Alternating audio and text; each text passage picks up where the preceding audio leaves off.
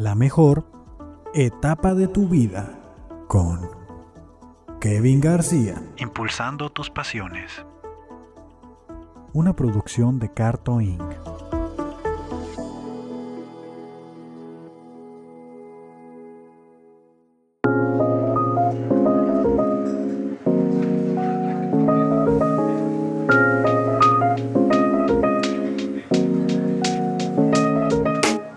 qué rollo, gente. Sean bienvenidos a un episodio más de La mejor etapa de tu vida.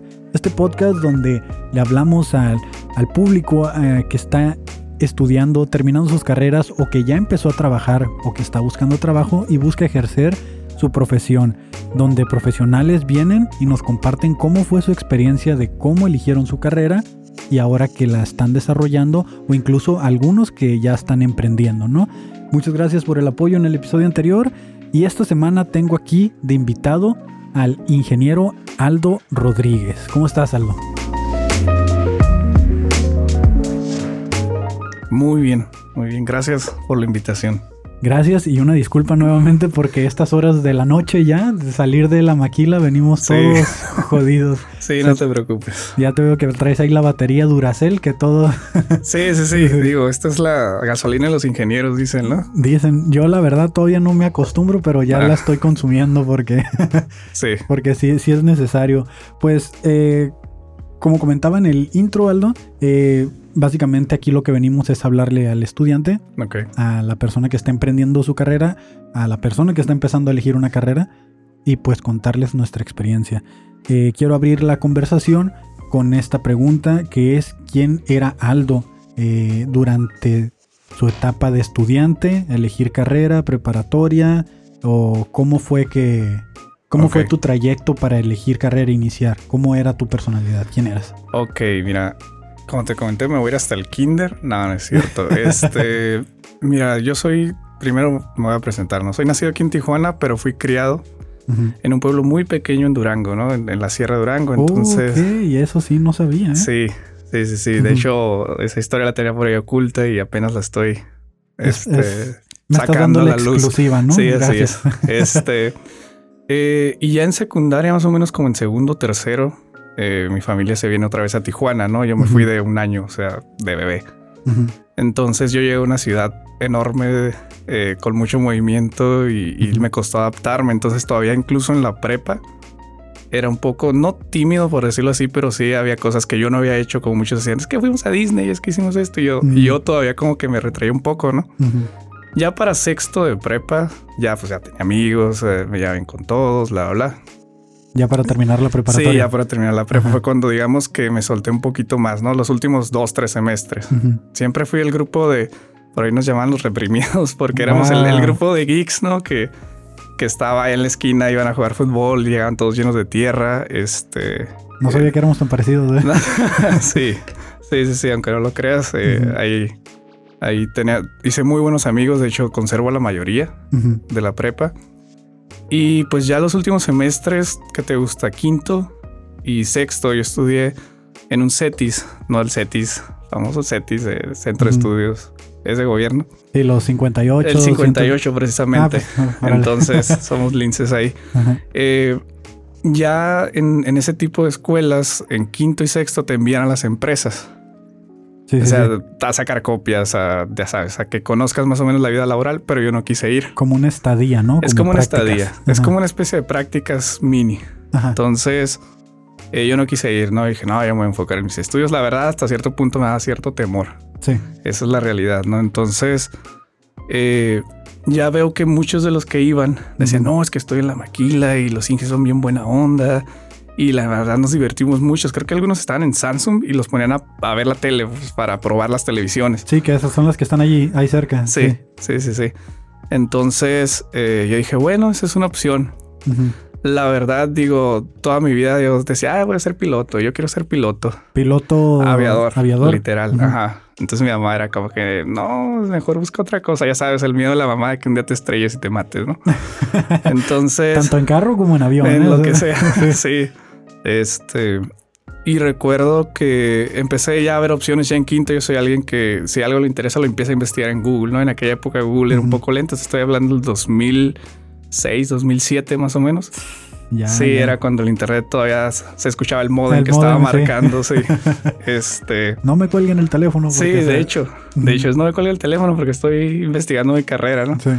Eh, muchos de mis amigos ya empezaron a enfocarse. Yo decía, ah, yo voy a ser arquitecto, yo voy a hacer esto. Yo todavía no me decidía. Incluso eh, recuerdo muy bien cómo me decidí por ingeniería industrial. Ok. Digo, como lo comentaste, soy ingeniero industrial. Este, me decidí porque empecé a buscar eh, como cuáles son las carreras con más trabajo.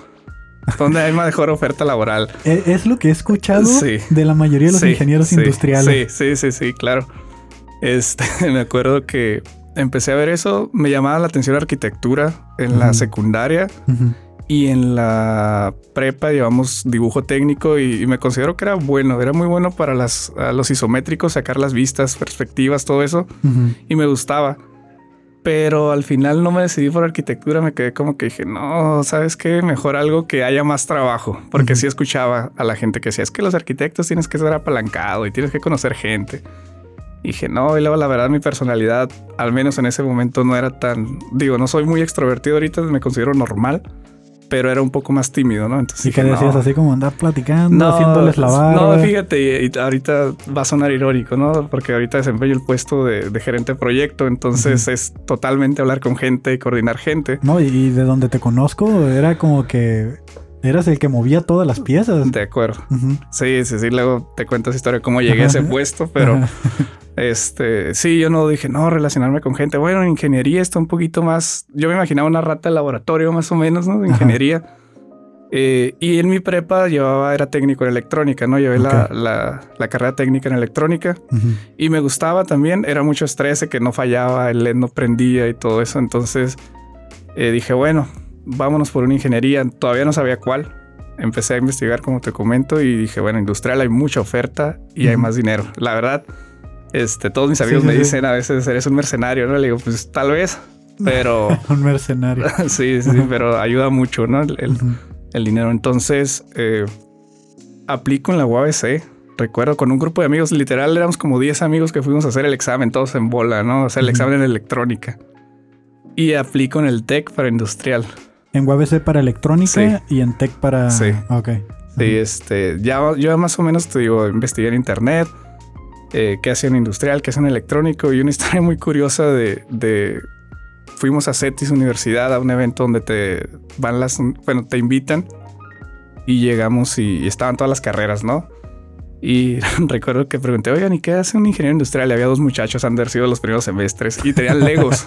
tenían unos legos ahí y me dijeron, no, pues mira, un ingeniero industrial se encarga, se encarga de que acomodar los leguitos, pero para que queden más bien.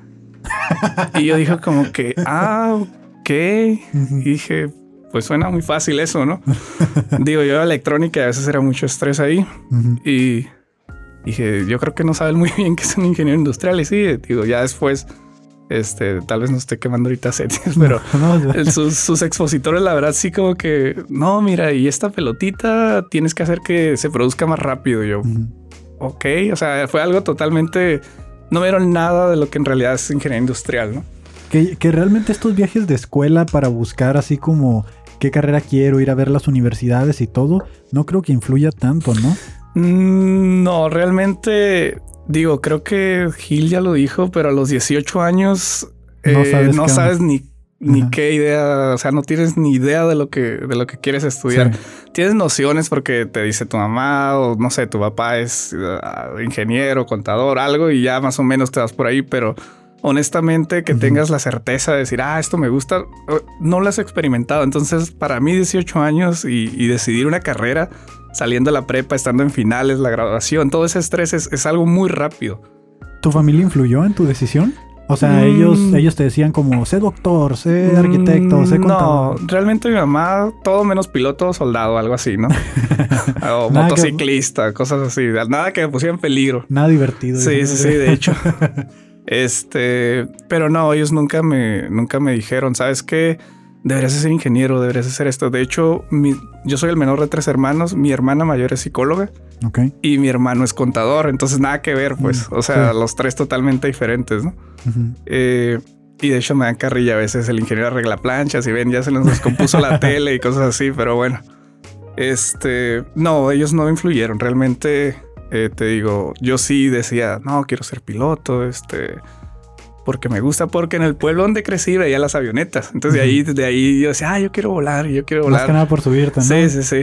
Este, y, y, de hecho, para salir del pueblo volabas en avioneta y a mí me encantaba. Ajá. O sea, para mí era como que wow, se sentía como, no sé, una montaña rusa. Sí, sí, sí. Entonces, este, pues mi mamá siempre fue, no, no, y si quieres después, y ya sabes, ¿no? La clásica. Yo creo que fue la única parte en la que sí me influyó, pero para si yo decía, no, pues quiero ser arquitecto, ah, ok. O uh -huh. no, me interesa ingeniería electrónica, ah, ok. Uh -huh. O me interesa incluso chef. Ah, ok. Incluso okay. lo llegué a pensar, este, uh -huh. y me dijeron, no, pues está bien, así como que la verdad me siento, eh, creo que fui afortunado porque mi familia siempre, o mi mamá y mi papá siempre me, me este, me inculcaron eso de estudiar una carrera, ¿no? Uh -huh. Nunca fue de que, ah, pues si te sales, este, ahí tú ves o no. No pones, ellos siempre fueron. Te pones no, a trabajar sí, y sí, sí. ahí te las ves, ¿no? Sí, ellos siempre me dijeron, no, pues estudia la carrera, estudia la carrera. Aparte, el ejemplo de mis dos hermanos mayores, que ya eran profesionistas, uh -huh. este, pues también tú quieres hasta cierto punto, eh, pues llegar, tal vez no a ser igual, pero sí digo, bueno, porque yo no sacaría una carrera. A mí sí me motivó mucho eso también. Entonces, verlos a ellos, ¿no? Sí, verlos a ellos. Digo, un contador, una psicóloga y pues ahora un ingeniero. Digo, mi mamá, y sí lo pensé, mi mamá se va a sentir bien orgullosa, ¿no? Porque va a tener uno para sí, cada sí, rama, sí, sí, sí. Uno de cada uno. Entonces, te digo, pero al final no. La decisión de la carrera, honestamente, sí, yo sí busqué las estadísticas como buen ingeniero, ¿no? Ya traía la, y uh -huh. el alma de ingeniero, este, busqué estadísticas, busqué ofertas laborales, que es lo que más sabía, y dijeron industrial. Dije, ok, perfecto. Que, que, ahorita que dices, al final de cuentas, ingeniero, es, es algo muy criticado para los ingenieros, que somos muy analíticos y Exagerado. metódicos. Sí, de hecho. Y, y, eso lo llevamos a nuestras relaciones personales. Sí, sí no, si te contara. no, pues aquí tú, mira. no, este. No, sobre todo con mis amigos a veces, no se ponen filosóficos y todo. Yo soy muy de datos, de evidencia, de... Uh -huh. Te digo, no me considero cuadrado porque si tú me demuestras, o sea, ah, mira, ¿sabes qué? Esto sucede así por esto y esto y aquí está la evidencia, digo, ah, ok, puedo cambiar de opinión. Sí. Pero si no llegas con datos reales, yo te digo, no, ¿sabes qué? No lo sé. Si sí. me dices, no, los duendes existen, y yo, mm, no lo sé. pero, si me, pero si me dices, los extraterrestres existen, digo, bueno, hay millones de planetas, estadísticamente tiene que haber algo, ¿no? Entonces, más o menos así, sí, sí, sí. así somos. Bueno, así me considero que soy eh, en esa parte. Entonces te digo, yo sí hice la investigación. Eh, que a lo mejor en ese momento tú no te dabas cuenta, pero al estar haciendo un análisis, pues como dices, mi mente ya estaba este, trabajando Ajá. desde el punto de vista de perfiles. Anal sí, analítico, numérico. Perfiles vocacionales eh, sí hice, hice uh -huh. un par de exámenes. Creo que mi hermana me, me, utilizó por ahí de conejillo de indias en sus, en sus pruebas para cuando ella estaba estudiando. Uh -huh. Y sí me comentó, oh, uh -huh. me dice, creo que ingeniero te quedaría bien. Fue algo así, te, yo todavía estaba en secundaria, creo. Este, pero no, te digo, al final yo lo hice sí por los números y recuerdo que yo pasaba por una maquila que está enfrente de la UABC. Una maquila está enfrente de, de un banco y se me gustaba mucho su jardín, o sea, es algo bien raro, ¿no? Y dice, oye, ese lugar se ve bonito para trabajar. Y yo me imaginaba al ingeniero industrial como alguien con traje, corbata, llegando a su oficina con su uh -huh. café y, y, no sé, firmando papeles. Firmando papeles ¿no? Sí, o sea, nada, nada que ver. Este, y luego te platico cómo fue mi primer día en la maquila. Que ahorita vamos a llegar sí. a eso, que es muy importante, la primera impresión sí. en la maquila. Porque hasta este punto no habías trabajado, ¿verdad? O sea, no, no trabajaste durante la prepa, mm, no trabajaste durante... Sí, pero puros trabajos de, de vacaciones. Puros ah, okay. trabajos así de. Recuerdo que las becas de gobierno de Injubi, eso me metían. Fui cajero en el Hospital Ángeles, por ejemplo. No me gustó. Estuve en el área de RH en el, en el Hospital Ángeles. ¿En no el área de RH? De RH, sí. Okay. Ahí como eh, uh -huh. parte de tipo recepcionista, ayudante general. Ajá. Pero, eh, pero todo sirve, ¿no? Todo forma Sí, un poco. no, claro. Eh, ahí más o menos empecé a relacionarme con gente un poquito más, ver la estructura de una organización ya con cómo debes de portarte. Ya llevaba traje, ahí sí usaba traje corbata. Este. Que era como el uniforme de. Es el uniforme, de hecho. Ah, okay. De hecho, por ahí me quedé con la corbata. Espero que no escuchen esto y me la pidan, ¿no? Después de 10, a 10 20 años de eso. este. Eh, sí tuve otros trabajos, eh, becas que ir a limpiar calles, me tocó eso. Eh, desde muy chico empecé a trabajar, sobre todo vacaciones. Yo recuerdo que en el pueblo había una caseta de teléfonos y yo quería una bicicleta y mi mamá dijo, no, pues gánatela. Sí. Y esto, entonces la gente llamaba a la caseta Y yo les llevaba el mensaje de, ¿sabes qué, señora? Kevin le va a marcar en 20 minutos, le espera en la caseta y me dan 5 pesos. Ah, y así junté para comprar mi primer bicicleta. Entonces, desde chiquito, sí, desde chiquito yo empecé, buscaba oportunidades. La verdad, los estudios, yo siempre me enfoqué, cuando estaba estudiando, no trabajaba. Pero siempre vacaciones era seguro que iba a hacer algo. Estuve trabajando en Swan estuve en una tienda, o sea, puros trabajos informales, pero siempre estaba activo, ¿no? Este. pero era la prepa, ¿no? O sea. Era secundaria y prepa. Ok. Sí, seguía trabajando ahí. Eh, y no, no, hacía un trabajo de ya de maquila para yo empezar a ver si me gustaba, no. O sea, yo me metí a la carrera sin saber nada de ingeniería. Intenté entrar a una maquila, me se dieron cuenta que era estudiante, digo, a producción como operador y me dijeron, no, sabes que tú nos vas a durar dos, tres meses. Y te vas a ir. Y sí, me batearon. Tal vez si hubiera entrado y hubiera visto, me hubiera dedicado ahora sí a piloto, otra cosa. no, no es cierto. La verdad sí, sí me interesaba y sí, sí, sí vi mucha oportunidad y, también pues la descripción de la carrera la veía hasta en Wikipedia y decía, no, pues puede enfocarse en muchísimas áreas, ¿no? Y me llamó mucho la atención. Y cuando inicias ya la, carrera en la universidad, ¿cuáles tus primeras impresiones? ¿Qué, es lo que sucede? Ok. Mira, yo quedé en las dos, quedé en la UAS y en el TEC. Y simplemente por el, dije, bueno, es ingeniería, es TEC, me voy al TEC. Y electrónica también, te digo, me seguía llamando mucho la atención.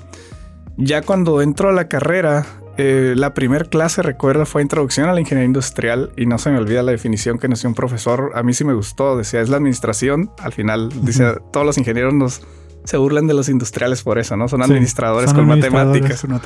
Este, pero decía, es la administración científica y técnica de la producción de bienes y servicios. Y esa frase se me quedó, o sea, para siempre. Eh, recuerdo, me gustó mucho esa, esa clase y ya después pues venían todas las clases, ¿no? Sin, eh, casi no recuerdo. Administración de proyectos, que ahorita, ahora que lo veo, digo, debí haber puesto más atención a esa clase. Eh, toda la parte de la toma de tiempos, estudio del trabajo, todo lo que ya se enfoca en ingeniería industrial. Y me llamaba la atención, la verdad, y siéndote bien honesto, no era algo que me apasionara, pero se me hacía algo muy dinámico. Este... Que al final de cuentas son materias muy útiles, ¿eh? Sí, sí, digo, ya en el campo para el ingeniero sí son útiles. Eh, yo la verdad, digo, y no es por criticar a las escuelas, pero algunos profesores lo recuerdo que no habían ejercido y tú te das cuenta. Sí, sí, sí, te das cuenta. Entonces, eh, los profesores que sí ejercían, la verdad, ahorita que lo veo ya este, años ejerciendo, me doy cuenta que que este, esos profesores son los que más te enseñan porque ellos están en la industria y te explican cosas que necesitas para la industria, no pura teoría. Sí. Entonces, ahorita que lo veo, digo, bueno, de hecho lo he pensado, me gustaría dar clases y enseñar la parte de cómo este... Cómo en realidad es la industria, no todo lo teórico, porque sí, todo en papel se ve muy bonito, pero... De, hecho, en, mis planes de retiro está eso, por eso digo que no sabía que éramos tan parecidos. Eh, yo también opino lo mismo, a mí me tocaron maestros igual, eh, en mi caso yo soy mecatrónico, eh, lo explico en, mi video presentación. Y me costó más adaptarme por la cuestión industrial. Yo, pues, mi trabajo ahorita es como de ingeniero industrial. no me enfoco en la automatización. Y, los maestros me enseñaron mucho de la parte técnica, pero de la automatización y nunca tuvieron experiencia en el, en la industria. En la industria, como. Y, así como tú comentas, eh, para mí todavía fue un golpe más fuerte porque si ellos hubieran tenido experiencia en la industria, se hubieran dado cuenta que la industria aquí en Tijuana es para ahora sí puros industriales, ¿no? sí, de hecho, y de hecho yo les doy carrilla, ¿no? Tengo compañeros que son ingenieros químicos, ingenieros mecánicos, mecatrónicos y todos terminan haciendo trabajo industriales. Esa es la realidad. Hay muchos que sí se enfocan, eh, hay áreas muy, muy pequeñas y muy limitadas que sí ejercen en sí la carrera de ingeniero químico o la especialidad. Pero muchos en la industria, en México, yo creo en general, eh, no es una industria de RD, es una industria de maquila, básicamente. Entonces. Son muy eh, pocas, son contadas. Sí, sí, hay. Creo que aquí hay como tres o cuatro, porque sí las investigué también. Hay como tres o cuatro eh, que tienen RD, que es ahora sí donde un mecatrónico, donde un eh, electrónico, electromecánico, entran ya el fuerte de su carrera, pero el resto sí son la mayoría enfocadas a industrial. O sea, la administración en sí de la operación o de la producción, o sea, como, como la descripción de un industrial lo dice, ¿no? Sí. Es, y durante tu carrera, desde estando llevándola, ¿tuviste algún trabajo? Eh, ¿Cómo fue tu, tu, ciclo de estudiante? ¿Cómo empezaste a vincularte? Ok.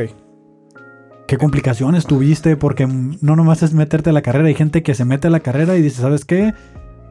La voy a terminar porque no me queda de otra o tiro la toalla, ¿no? Sí, mm, mira, yo no, no decidí trabajar durante la carrera, seguí con la misma dinámica de trabajar en vacaciones. O sea, yo no trabajaba mientras estudiaba. El TEC tiene la modalidad, o tenía, no sé ahorita, de que en sexto semestre te cambiaban a la tarde. Y ah, era exactamente en sexto semestre cuando todos empezaban de practicante. Yo por ahí tuve un, detalle de salud médica y este, no pude. Eh, yo quería en sexto ya estaba enviando currículums, ¿no? Practicante, ya sabes, el currículum en Word ahí todo chueco. Este, ya después me metí a cursos de cómo enviar un currículum. Digo, creo que para los, los jóvenes que están ahorita, eh, que van a graduarse o que están buscando trabajo, es muy importante que vean cómo estructurar un currículum. Que esa fue una pregunta que nos mandó el público, ¿eh? eh por ahí supieron que venías y me dijeron eso. Me dijeron, Aldo me explicó cómo hacer mi currículum. Ok. Que si por favor podía dar una explicación breve y algunos consejillos por ah, ahí. Ok. traigo un rate, yo puedo decir que traigo un rate alto de que me marquen de las empresas. Eh, no me quedo en todas y, en algunas he dicho, ojalá y no me hablen. Pero, pero sí, digo, mi hermana, eh, cuando yo todavía estaba, estaba a mediados de la carrera, ella trabajaba para el DIF y el DIF tiene un curso de cómo estructurar el currículum. Entonces yo ya después empecé a investigar eh, cómo estructurarlo eh, y este, cómo, cómo ver el, digo, puedo decir los secretos, que no son secretos. Básicamente buscas, ves tu, para responder la pregunta, ¿no? Ves tu, tu perfil. Bueno, soy ingeniero industrial, tengo eh, en la escuela, si es que estoy apenas saliendo, vi toma de tiempos, balanceo de líneas, todo lo básico lo que debo de saber, ¿no? Lo que debo saber en ingeniería industrial y ves lo que están pidiendo. Muchas veces yo pongo todo y vacío todo lo que sé, pero no ajusto o adecuo el currículum a lo que están pidiendo, digo, sin echar mentiras, ¿no? Que eso fue lo que te pasó cuando empezaste a buscar. Correcto, yo vaciaba toda mi info ahí y la verdad a veces los de RH ni la leían, o sea, si no, si no encontraban palabras similares, decían, no, esto no, pero si encontraban palabras similares, decían, ah, mira, aquí hay alguien que, no sé, yo estoy pidiendo toma de tiempos y él dice que sabe toma de tiempos. Ah, ok. Pero, por ejemplo, toma de tiempos y balanceo de líneas están bastante relacionados. Entonces yo ponía balanceo de, balanceo de líneas y ellos decían toma de tiempos, al final no, esto no hace match, no, entonces no, porque al final la, persona, la primera persona que ve el filtro es alguien de RH. Y RH se basa en lo que le pusieron por correo, ¿no? Casi, casi digo. Ahorita sí, sí sé de gente de RH que tengo una, una, amiga que trabaja en RH que sí más o menos ya saben, pues en base a la experiencia que han tenido eh, en la industria, pero al principio y normalmente para practicantes, pues es, es, este. Eh, y personas, ingenieros jóvenes, eh, ellos vacían toda su info tratando de llenar el currículum, pero no lo adecuan. Entonces yo literal casi casi tenía un currículum para cada empresa. O sea, era lo mismo. Lo personalizaba. Pero lo personalizaba para la empresa. Entonces era como lograba que tuviera más llamadas, ¿no? Entonces... Si tú le dices tiempo de ciclo y yo le digo de otra forma, te lo pongo como tú le dices, ¿no? Correcto. Pero al final es lo mismo. Obviamente sí llegué a poner cosas en donde yo no recordaba mucho que sabía, pero me metí a investigar antes. Sí, sí, sí. O sea, yo, eh, no sé, había, no sé, SMED, por ejemplo, que es un término industrial, y dice, ah, sí lo recuerdo, pero no sé qué es. Me metí a investigar y, ah, sí sé hacerlo, entonces lo ponía. Sí, para optimizar setups, ¿no? sí, correcto. Entonces, eh, más o menos así funcionaba y así me ha funcionado todavía. Eh, donde sí personaliza el currículum a la empresa, no a lo que a lo que yo a lo que yo sé que a veces sé más eh, normalmente, si algo no lo sé, si lo pongo, no lo pongo, pues, pero pongo todos los demás. O sea, si de 10 puntos no sé dos, pongo 8, que son bastantes, ¿no? Entonces, así es como me ha funcionado. Te digo, ese es mi tip. Sí. No sé. Pues eh, creo que es un muy buen consejo. Yo también sigo esa regla, también personalizo mis currículums.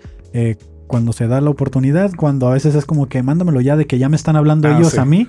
Es, como, es diferente porque ahora teniendo tu perfil en LinkedIn o LinkedIn, yo le digo LinkedIn, LinkedIn. Es LinkedIn, pero tengo un chingo de tiempo, ay, perdón, un montón de tiempo diciéndole LinkedIn.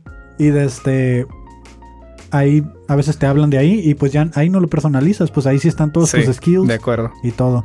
Eh, a mí me ha tocado mucho y a mí me hablaron de LinkedIn. De hecho, mi último cambio de empresa fue a través de LinkedIn. Eh, yo pongo el título de lo que estoy haciendo. O sea, como ahorita es Program Manager y las personas que están buscando buscan Program Manager. Realmente no, no me meto tanto en la parte de eh, todo lo que hago en el día, pero sí pongo datos muy generales que sé que un Program Manager debe de cumplir.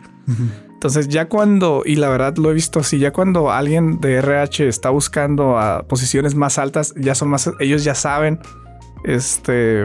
¿Qué, qué posición le precede, no? Correcto. Entonces ellos ya más o menos traen esa noción, pero al principio si eres un recién egresado, de estás saliendo, normalmente las personas de RH no ponen al supervisor de RH a buscar esos puestos. Sí, sí, sí. Entonces te digo, por eso cuando estás buscando puestos un poco más bajos o estás aplicando para ingeniero junior o practicante, sí adecúalo, o sea, totalmente. Pero ya cuando conforme va subiendo, lo voy expandiendo un poco más general a las actividades de, de, un, de un program manager, por ejemplo, eh, validaciones. Está muy general, pero dentro de validaciones pues vienen muchas cosas, ¿no? Sí, sí, sí. Entonces... Y hay que ver qué, qué es lo que están solicitando, ¿no? O sea, que tenga experiencia en esto, esto y esto. Sí, entonces... Y se lo desglosas. Sí, de acuerdo. Entonces, te digo, a mí me, me, ha tocado entrevistar últimamente a practicantes y en algunas ocasiones te dicen es que es practicante, la verdad no lo queremos para que nos ayude a tomar tiempo. Casi casi ni te fijes, pero yo me he dado cuenta. No, me he dado cuenta literal, te digo. Fue una entrevista hace poco donde, donde le digo, oye, este, ¿sabes? Te digo, aquí vamos a hacer ayudas visuales, es lo básico, vamos empezando. Uh, ¿Hiciste alguna ayuda visual durante la carrera? Y sé que me acaba viendo así, ¿no? Instrucción de trabajo cualquier cosa, o sea, algo que haya parecido un instructivo para alguien que va a hacer algo, una operación.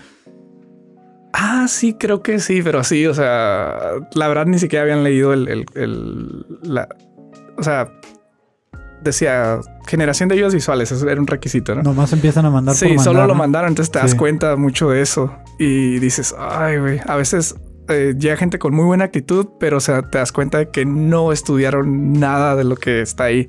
O a veces cosas de su propio currículum que no. Digo, oye, ¿tienes conocimiento en este punto? Y me dice, ah, digo, entonces, ¿por qué está aquí? Digo, sin ser sangrón ni nada. No. Digo, entonces, ¿por qué lo pusiste? Y si les digo, mira, yo te recomiendo que si lo pusiste, lo estudies. O sea, mínimo lo leas y no te estoy pidiendo que tengas experiencia, simplemente que conozcas lo teórico, de aquí desarrolla la experiencia. Pero es algo que he visto mucho en las nuevas generaciones y no quiero, ya sabes cómo le están diciendo y todo eso, pero sí, sí sucede. ¿eh? A veces simplemente hacen su currículum por hacerlo. Es como si agarraran la retícula y la vaciaran en el currículum y dicen, sé hacer esto, pero no lo, no lo leen y ese es otro tip. Estudien su currículum. Porque les vamos a preguntar en base a lo que está en el currículum. ahí lo tienen gente. Eh, fíjense bien en lo que hacen, sigan estos consejos. y antes de que avancemos, permítanme hacer un corte porque tenemos un patrocinador.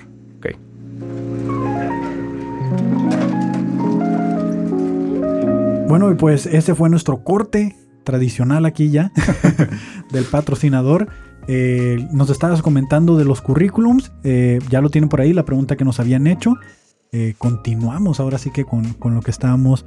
entonces al principio dices tú que mandabas así por mandar, tuviste este problema médico, ¿esto te atrasó? ¿Continuaste? No, mira, bueno, lo voy a decir, yo soy ya muchos lo saben, eh, padecí cáncer en el 2010, prácticamente todo mi 2010. estuve yendo a quimios, bla, bla. La verdad, yo nunca dejé de ir a la escuela. Eh, yo tomaba una semana de quimio. Esa semana, obviamente, no iba a la escuela porque era estar internado literal en, recibiendo las quimios. Hay diferentes tipos de. Hay unos que son de entrada por salida, otros de interna, etcétera, ¿no?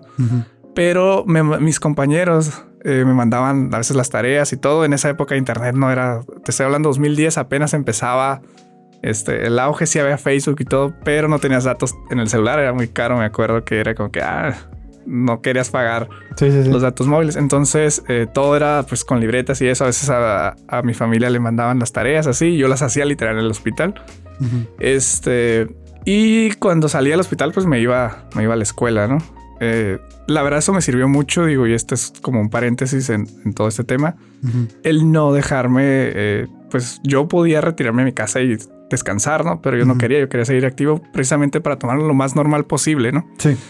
Entonces, pues debido a eso no pude, yo quería aplicar desde sexto semestre. Eh, y pero eso no te permitió, ¿no? No, porque pues iba a estar ausente una semana. La verdad sí es cansada las quimios y si te en cuanto sales y te tumban un par de días, este entonces, eh, pues dije, bueno, hasta que, hasta que me recupere esto, en noviembre, diciembre del 2010 me dan de alta y empiezo a aplicar, ¿no? Desde el segundo día que me dieron de alta, de hecho todavía ni me salía cabello, ¿no? este, empiezo a buscar y al lanzar currículums a lo loco, ¿no? Eh, por ahí me hablaron, recuerdo de Bimbo. Ya hice un comercial aquí, pero No, bien. este eh, me hablaron, fui a entrevista ya más o menos como en enero eh, y ya nunca me hablaron. Dije, ah, ok, está bien. Ujú. Literal, la entrevista fue en el comedor, me acuerdo de eso. Tenían los panes ahí, olían muy bien. y estaba así como que. Pero, pero hay aquí, pensé que nomás está en Mexicali. No, sí hay una bimbo aquí. Sí, De hecho, ah, está cerca de la E. ¿Sí? Muy, muy cerca. Ahí. De Ah, hecho, huele sí, cuando sales. Llega el olor. Sí, sí, sí. Yo pensé que era distribuidora de otro centro. No, no, no. Ah, ahí ok, ahí ok. hacían el pan. Entonces, eh, así quedó. Y eh, estaba platicando literal ahí en el afuera de un salón. No, pues la neta ando buscando trabajo, pero pues ahorita no he encontrado. Y un amigo, un, un conocido, me dice, ah, yo apliqué en una empresa que está por la mesa. Se llama Ujú. Bolex. Y, ah, órale, yo jamás la había escuchado, ¿no? Ujú. Y dije, ah, ok, sí, están solicitando. Si quieres mandar, este es el contacto. Y mandé correo. Y me contestaron, me dijeron, ah, sí, nos interesa, puedes venir tal día. Y dije, ah, ok. Y fui. me entrevista a RH, Ujú. me entrevista a la persona que sería mi jefe, que hasta ahorita lo tengo agregado en Facebook y de vez en cuando hablamos. Ujú. Este. Y así quedó y se va. Y me dejaron ahí y pues yo me fui. Te fuiste. Sí, me fui. O sea, nadie me despidió. Dije, ok. Y me marcan, ¿no? Como tres horas después. Oye, es que te fuiste. Y yo, pues sí, nadie me dijo nada. Y me dice, no, pues es que te puedes presentar el lunes. Y yo dije, ah, caray, Ujú. ok. Le digo, sí, claro. Y recuerdo que estaba en el carro. Entonces, ah, pues bien emocionado, ¿no? De, de eso. Ajá. Pues ya llega el primer día a la maquila, ¿no? Y literal era un mundo que estaba yo perdido ¿Cuál, totalmente. cuál fue tu primera impresión? ¿Qué, qué fue lo primero así que, que dijiste tú como esto es la Mm, maquila? Mira, de entrada no llevaba traje, no llevaba mi café. Muy mal. este, eh, no, yo pensé que ahí me lo iban a dar, ¿no? Y, y recuerdo que en esa época. Ah, que ahí te lo iban a dar. sí, yo entré a, a- a este a MPI. Eh, nuevos pro- introducción de nuevos productos, ¿no? Ya, ya por ahí se veía la luz, ¿no? Sí. Este, y era como un corralito en medio de producción.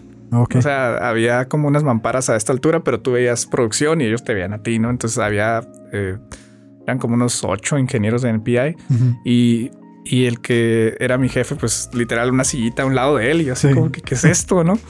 O sea, yo, ¿y aquí qué hago? Él tenía su compu y a mí pues, no me habían dado compu ni nada, era el practicante. Ujú. Y, y bien ajetreados todos corriendo para ir para acá y ya sabes que NPI siempre es un caos, ¿no? Sí. Y esa es una empresa electrónica, entonces se mueve muy rápido, se Uy, mueve sí, sí, muy, sí. muy La rápido. electrónica. Sí, Ajá.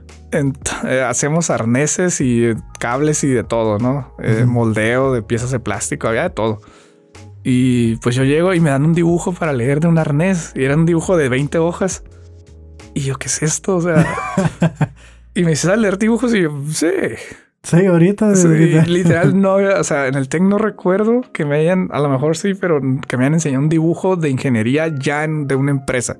Ya impreso, ¿no? No el Sí, típico ya. AutoCAD. Ajá. No, no, no, no un tornillito. Creo que hicimos un tornillo en la escuela, ¿no? Sí. No, este era un dibujo de un diagrama enorme con conexiones y GDTs colores. y todo. ¿no? Sí, no, y luego te- en inglés. Digo, No. yo ya había estudiado inglés, estudié por afuera, pero yo dije, ¿qué es esto? Y luego el inglés técnico. O sea, Sí. sabes el inglés de la calle y lo básico, ¿no? Sí, sí, sí. Y dije, ¿qué es esto? Así como que... Y me dicen, mira, me llevaron a una mesa más o menos como esta. Ajá. Mira, esta es una plantilla, aquí vamos a montar un arnés. Y yo dije, ¿qué es un arnés? O sea, literal, no ¿Qué saben está nada. pasando? no? Sí, sí, sí. Dice, lo único que tienes que hacer es poner en cada punta donde van los conectores y qué color de cable es y todo. Yo así como que, pero aquí este dibujo no tiene colores, o sea, te lo juro así. Y me quedé como que en shock, o sea, como cuando se detiene todo y la gente moviéndose alrededor y tú así como, y te ponen la música, te lo juro, es, Sí, es- es historia real, me acuerdo muy bien de eso, fue mi primer día. Y en ese momento pensé, ¿qué hice, no? O sea... ¿Cómo llegué aquí? ¿Cómo o sea, esto no es. Digo, yo no pagué para esto. Sí. Literal. Entonces, este. ¿Dónde está mi traje, no? Sí, no, no. O sea, ¿dónde está mi oficina? Eh, y me acuerdo que, que una muy buena amiga ahorita, este, ella era ingeniero y tenía literal otra plantilla a un lado. Ella tenía como un año o dos en la empresa. Ya era ingeniero, no era practicante. Mm. Y ella estaba muy bien recortando, literal, era tijeras, le llamaban tijeras 1 y 2. Estaba recortando eh, como las instrucciones, o sea, estaba en la figura del conector y que en que en cada uno de los hoyitos del conector Ajá. iba un cable de cierto color para hacer conexiones, ¿no? Entonces tú tenías que ponerle a la gente ahí el- el- esas indicaciones, ¿no? Entonces ella iba, imprimía, hacía sus tablitas, recortaba y pegaba, ¿no? Ajá. Y yo le había haciendo eso y dije, ¿en serio estás en los ingenieros? O sea, yo me imaginaba a Tony Stark, ¿no? Acá haciendo algo muy, muy, muy chingón. Y en este caso, pues no. O sea, dije, ¿qué es esto? Literal, son unas tijeras y unas hojas. Y, me acuerdo que la vi y ella pega y pega y me dice, ah, hola. Y le digo, hola. Me dice, ¿no sabes leer dibujos? Y yo, sí. Y ya hasta después fui y le dije, ya aprendí algo muy importante, ¿no? La humildad. A veces no sabemos, por el hecho de ser ingeniero, no sabemos todo. Ajá. Pero debemos de saber preguntar, ¿no? Trae las nociones de ingeniería, pero cuando sales al, al, ya al campo laboral, la verdad, pues sales bien verde. Esa es una realidad total. O sea, si no es, si no trabajaste antes, si no tuviste la experiencia antes de técnico o lo que sea, sí es un mundo, o sea, es nada que ver con la escuela. Al menos desde mi punto de vista y lo que a mí me pasó y lo que mis compañeros también platican es, es llegar a un mundo totalmente diferente. Y la maquila, tú y yo sabemos que, que la gente que trabaja en la maquila tiene que tener ciertas características para... Para aguantar. Para aguantar, literal. Digo, yo a veces veo eh, otras áreas, oficinas, eh, no sé, incluso hasta los tacos, ¿no? Veo que está el taquero bien atorado, una filota y todo. Digo, mira, si pusieran este acá y este acá y este acá, esto fluiría más rápido. O sea, ya empiezas a verlo así, pero... Sí. Y la maquila siempre está buscando la mejora porque el tiempo es dinero y cumplirle al cliente, ya sabes. Los números, cumplir con los métricos. Súper, ajá, no que la validación tiene que quedar hoy. Digo, tú ya sabemos mucho de eso, ¿no? La máquina tiene que quedar ya y mover gente, empujar. Entonces... Sí. Fíjate, eh, algo, algo muy importante que mencionas, aceptar, eh, tener humildad Sí. Eh, eso para los practicantes, para la gente que va iniciando, todavía los ingenieros que ya están con ingenieros, les cuesta trabajo de, de, ¿sabes esto? ¿No sabes esto? Y no, sí. Y sobre todo nos cuesta trabajo a los que somos nuevos, porque a mí me ha costado trabajo, cuando llega alguien con colmillo y te ah, dice, ¿cómo ingeniero? ¿No sabe? Y tú por adentro, ¿no? ¿No sabe, señor? Así. Sí, sí. Y no, pues dice, y te das la media vuelta y a buscarle, ¿no? Como yo con los dibujos, o sea, ¿qué es un dibujo? ¿Cómo, lo, cómo lo leo? O sea, entonces te digo, ahorita, por azares del destino, yo llego a, Program Manager, ¿no? Y, y creo que el valor más, uno de los valores más importantes, y digo esto desde mi familia viene, es la humildad, ¿no? El, saber y conocer tus limitaciones y también aprender a, a, pedir ayuda o y hacerlo de cierta manera, ¿no? Como dijiste ahorita, hay mucha gente eh, dentro de la maquila. Es un ambiente muy hostil, es, es, como un mini gobierno. Es una mini política, es, todo, sí. Igual como, ajá, Gil también lo platicó, es literal, es una república independiente de maquila, ¿no? Cada maquila es una y en cada maquila hay, no sé, a veces tratos entre ciertos ingenieros, a veces uno le cae mal al otro y tú trabajas para ese y no te van a apoyar. entonces tienes que tener mucha humildad para aceptar eh, muchas cosas que a veces no te van a gustar, digo, y los ingenieros que estén por entrar a Maquila, este, nada más, la mayoría de los practicantes y, los Inges Junior entran con el ego bien alto, yo soy ingeniero, hice muchas cosas, pero llegas ahí y te topas a veces con gente, como tú lo dijiste, con colmillo, que tal vez no sepa mucho desde el área técnica, pero sí la conoce desde los soft skills. Y y literal te, te, hacen pedazos. Digo, a mí me, a mí me pasó en mis primeras juntas que, que me hicieron pedazos. Sí, porque hay juntas que a veces de madre para abajo no se bajan. o, O, también desde, no sé, a veces casi llegan a los golpes, empiezan a aventarse cosas, a golpear. Hay guerras internas en las empresas. Sí. Que aunque llegue el auditorio y el cliente, nadie las nota. Pero cuando estás ahí y eres carne de cañón, como practicante, te toca todo, sí. Tienes, tienes que ser muy inteligente con jugar tus cartas, te digo. Eh, y en la, en la, posición de, de Project Program, eh, mi ex jefe decía, es uh, managing without authority, o sea, es ser jefe de gente que no está en tu nómina. ¿Me explico? Entonces, ¿cómo, ¿cómo convenzo a alguien que lo haga? Porque mucha gente te dice, ah, no, ese güey, no, no, no es mi jefe, no me va a reportar. Entonces, eh, creo que el, aprender uh, soft skill es muy importante. La soft skill, sí. Porque llegas con muchos datos técnicos, datos duros de, ah, yo sé esto, yo sé el otro, dos más dos es cuatro, bla, bla. Pero el cómo hacer que la gente trabaje o te ayude o te apoye, eh, tienes que aprender a manejar esa parte muy, muy bien. Y creo que a todos los ingenieros nos pega a todos los ingenieros, eh, o la mayoría, Este nos, eh, es una de las partes de las fortalezas que no nos enseñan en la escuela y creo, digo, yo sí recuerdo muy bien que llevé materias, se llamaba taller de liderazgo precisamente. ¿Y qué crees que hacíamos en taller de liderazgo? Pues era cuando aprovechas para hacer otras tareas. Exacto, o no, te no, ibas te de ibas, solo to- tomabas al profe a loco, no, no, era... ponerte a ver películas. Sí, era todo un show. Me acuerdo Ajá. que taller de liderazgo decíamos, no, ay, ¿qué es eso? O Sí, hazme- soy ingeniero, yo para qué quiero eso. O sea, yo, yo nunca voy a necesitar eso. No, hombre, creo que es lo que es de lo que más se necesita en la maquila del México. Si, Que- si no estás en un laboratorio o si no eres, estás en tu área especialista como mecánica, electro, ah, in- incluso ahí los necesitas, ¿no? Si no vas a llegar al doctorado, ¿no? Porque para que te metas a un laboratorio o algo, Sí. master y luego el doctorado, ¿no? Sí. E incluso ahí los necesitas. Tienes gente que trabaja contigo, tienes Sí. eh, muchas personalidades. en- incluso cuando trabajas con gente de piso, eh, te llegan con problemas a veces bien fuertes. Y tú dices, ay, güey, ¿qué hago aquí? Sobre todo los que son supervisores o los que van para las áreas de producción. Yo estuve muy cerca de gente de piso en, una, en una empresa. Y me llegaban con cosas bien fuertes y tenías como que, ay, güey, ¿cómo comunico esto a los supervisores o a los jefes? Entonces, sí creo que las escuelas en general Ajá. deberían de fortalecer mucho eso. O sea, no solo el lado técnico y también los estudiantes y las personas que están por egresar, fortalecer la parte o la inteligencia emocional. Yo creo que es algo súper importante porque si no, a los dos días vas a estar llorando y quererte salir. A mí me pasó.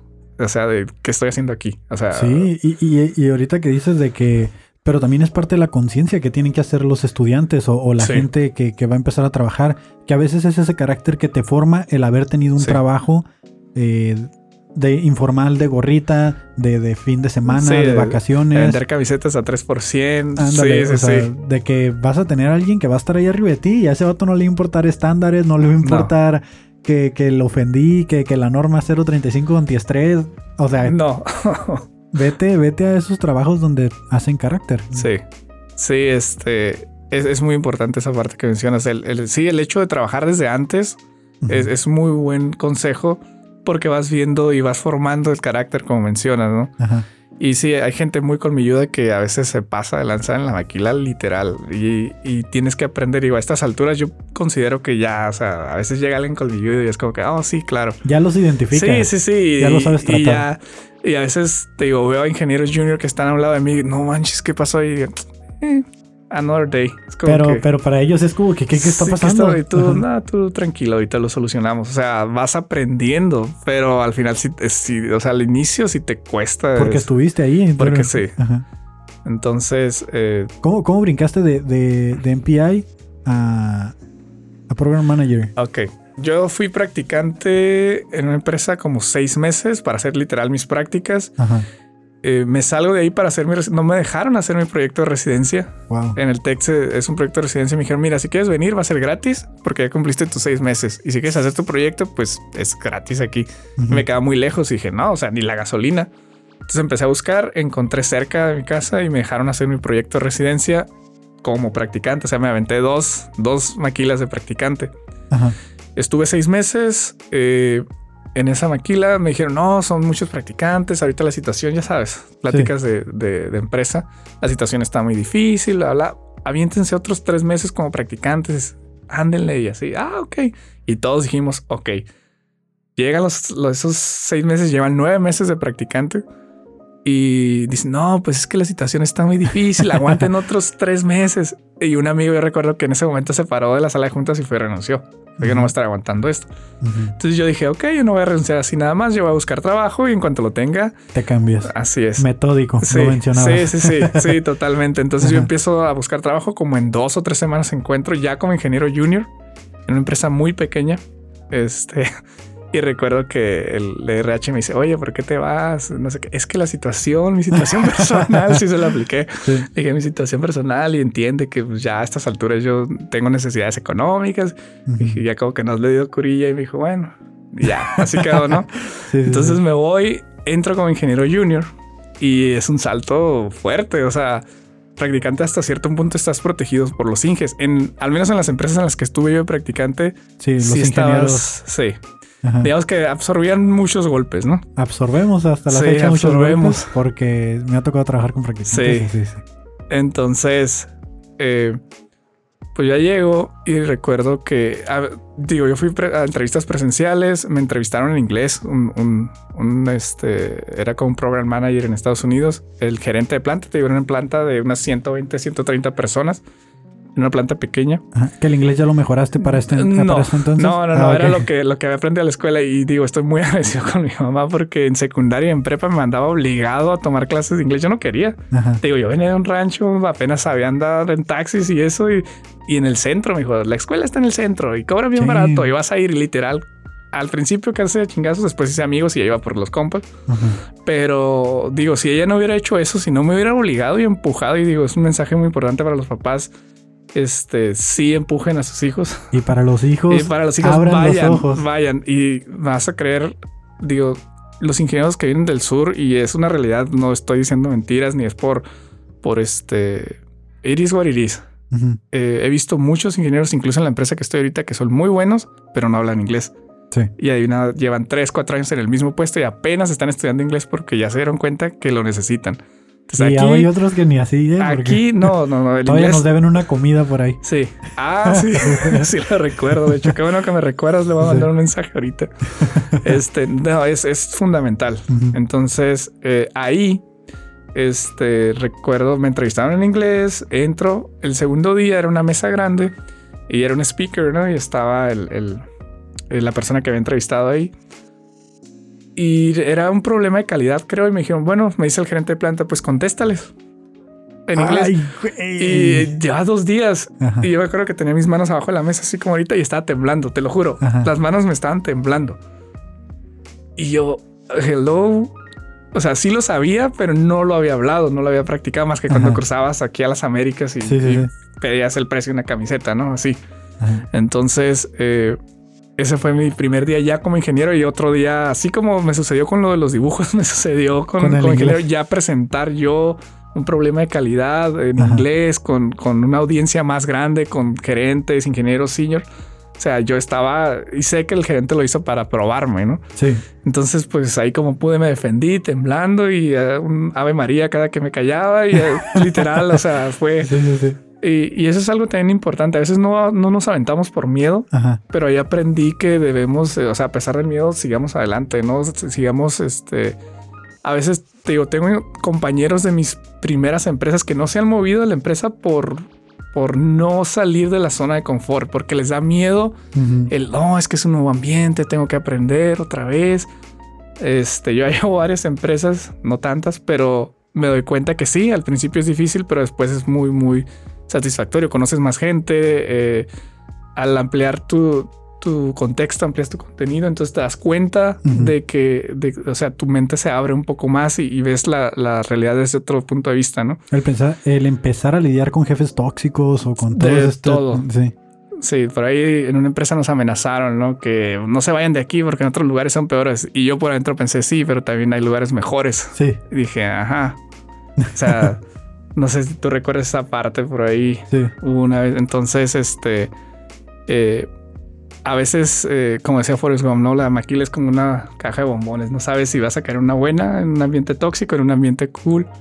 Este, pero en general, eh, yo les digo que si, si a veces tienen, no están bien en su, en su área, en su maquila y no en crecimiento, sí se arriesguen un poquito.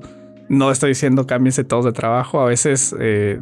Analicen la parte en la que ustedes están fallando, porque a veces también es muy fácil culpar a los jefes y a todo, pero no te fijas lo que estás haciendo tú. Entonces, ah, es, es, es, no sé. ¿Cuánto tiempo recomiendas más o menos así para de que dices tú como, mira, si en tanto tiempo ahí está- ya empezaste a tener problemas y no ves solución, salte. Mm. Porque hay gente que yo la verdad me impresiono cuando escucho que alguien tiene 15, 15 años, años, sí. 10 años en un puesto.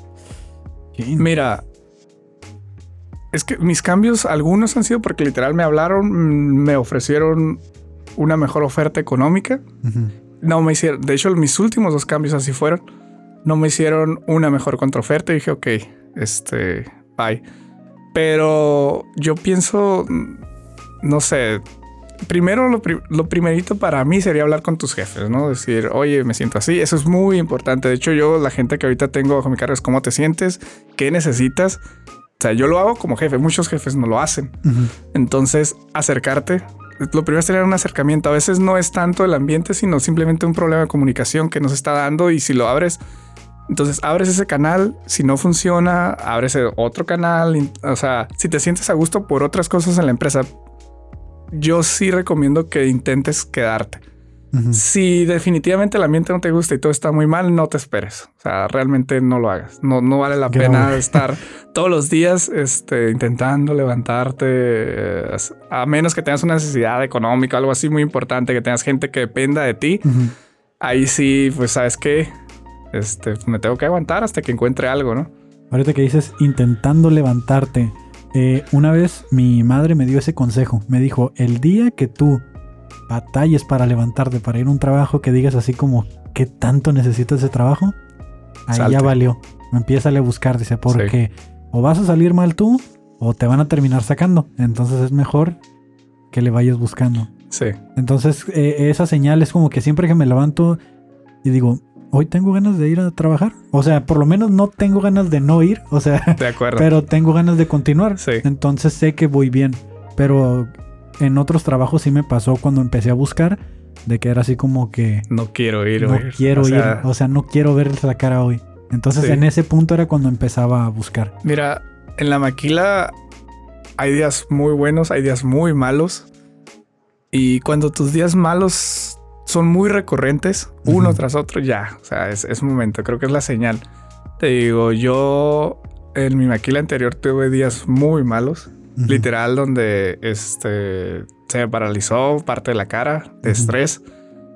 Eh, pero también tuve días muy buenos, ¿no? Sobre todo cuando se cumplen los proyectos. Al final, este, se alinearon los astros, si lo quieres decir así. A mí me hablaron. Yo estaba, digamos, viviendo la vida en la maquila y viendo qué sucedía. Este, ya dejándote fluir. Sí, ya dejándome fluir. O sea, tampoco me quejaba al 100%. Tuve una época que me estuve quejando mucho, pero ya después eh, vas aceptando, vas madurando y vas, te vas dando cuenta que la vida a veces así es, ¿no? Entonces eh, me estaba dejando fluir, pero sí tenía la espinita de si sale algo, pues ojalá y salga algo, ¿no? Eh, entonces, si tus días, así como lo comenté hace rato, malos son muchos y muy seguido, ya. sí, de que ya no ves la luz, así de que ya. Entonces yo a veces no tomaba las decisiones porque tenía semanas muy buenas donde todo avanzaba, todo fluía y salía muy bien y tenía días muy malos y decía, no por un día malo me voy a cambiar, que puede ser que termine y en otra maquila y igual tenga días malos, ¿no? Entonces, este, pues el consejo es eh, intenten quedarse, hablen, comuníquense. En el puesto de PM he aprendido que la comunicación es clave. Incluso a veces mi posición yo les he dicho a los ingenieros, si a mí me pagan por hacerlos que se comuniquen, literal. sí. O sea, no soy, soy responsable de todo, pero no hago ninguna actividad. O sea, yo no ejecuto, yo no hago los planes de trabajo, yo no hago... Solo vas coordinando. Yo solo coordino. Y en la nueva empresa donde entré, me di cuenta que había un problema muy grave de comunicación que se resolvió rápido, nada más juntándolos a todos y hablando. Y siendo mediador, esa es otra. Entonces, eh, la comunicación es muy importante con los jefes. Y si no te responden y no tienen las respuestas, adiós. Entonces, tampoco es como, ah, me sentí mal hoy, me voy, a renunciar y me voy a otra. Tampoco funciona, o sea, sí. No, y tampoco es, no estén chapulineando tan rápido como le dicen también. de que antigüedad por lo menos de un año. Y aún así ya un año se mira un poquito mal. Sí. Tratan de quedarse unos dos años. y ya empezaste ahí, sí. pues dale. Y si no duraste ni los tres meses, pues mejor ni la pongas en tu currículum, ¿no? no, no, de hecho sí, esos no los pongan. Mi promedio te puedo decir es como de tres años. De tres años. Más o menos. El mío anda en dos. Es como tres años. En una estuve cuatro y medio, en otra estuve dos y medio. Entonces, tres años.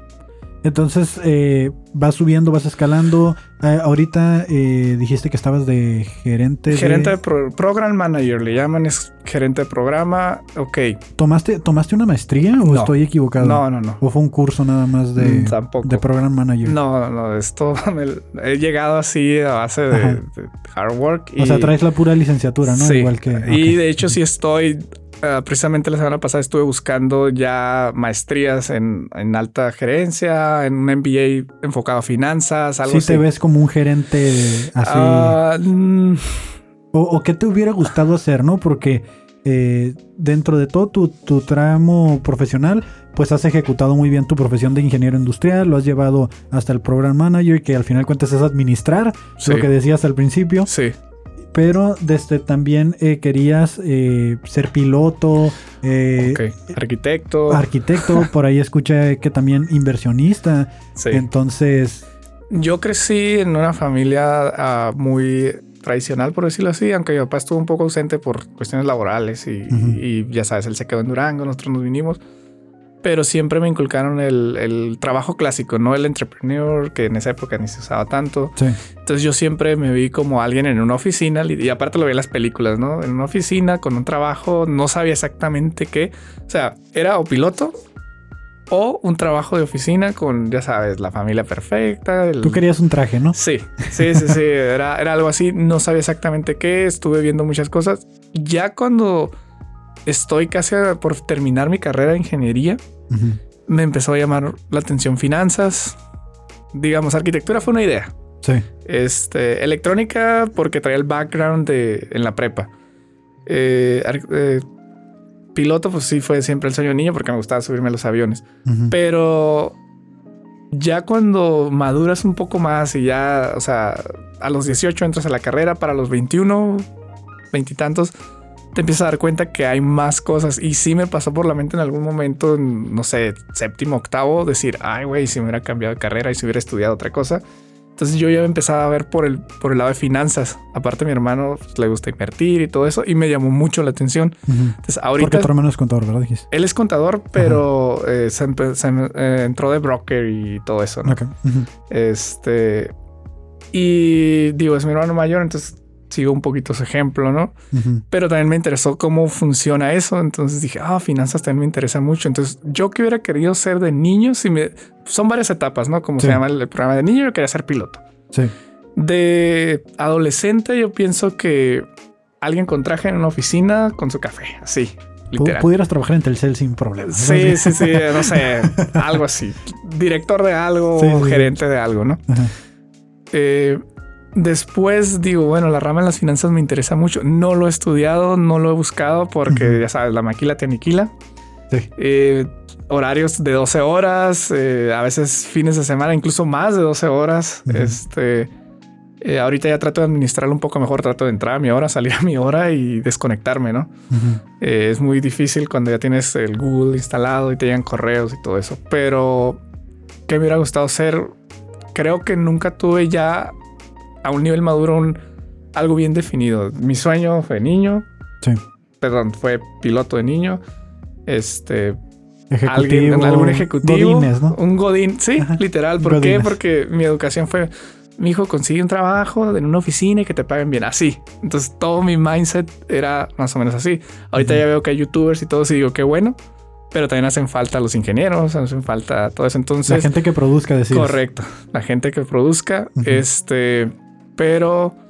eh, e incluso si quieres ser un youtuber o un TikToker o lo que quieras hacer, yo considero que el estudiar una licenciatura, la que sea, te abre la mente a ciertas cosas. También expande un poco.